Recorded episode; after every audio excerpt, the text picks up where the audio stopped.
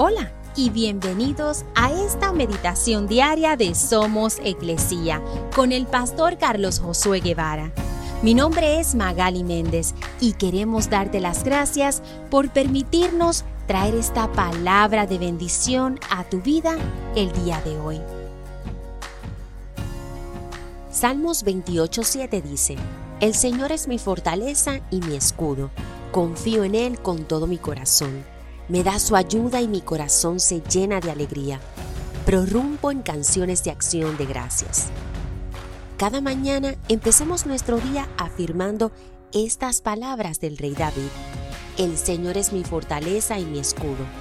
En el momento que nosotros reconocemos que Dios es nuestra fortaleza, nos hace inmediatamente sentirnos protegidos, cuidados, seguros y quita la preocupación de nuestra mente. Cuando creemos esas palabras, podemos decir con seguridad, confío en Él con todo mi corazón.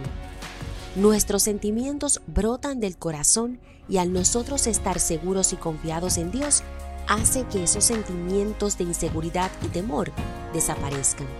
El rey David seguramente se decía estas palabras continuamente para que su mente y sus pensamientos estuvieran puestos en Dios.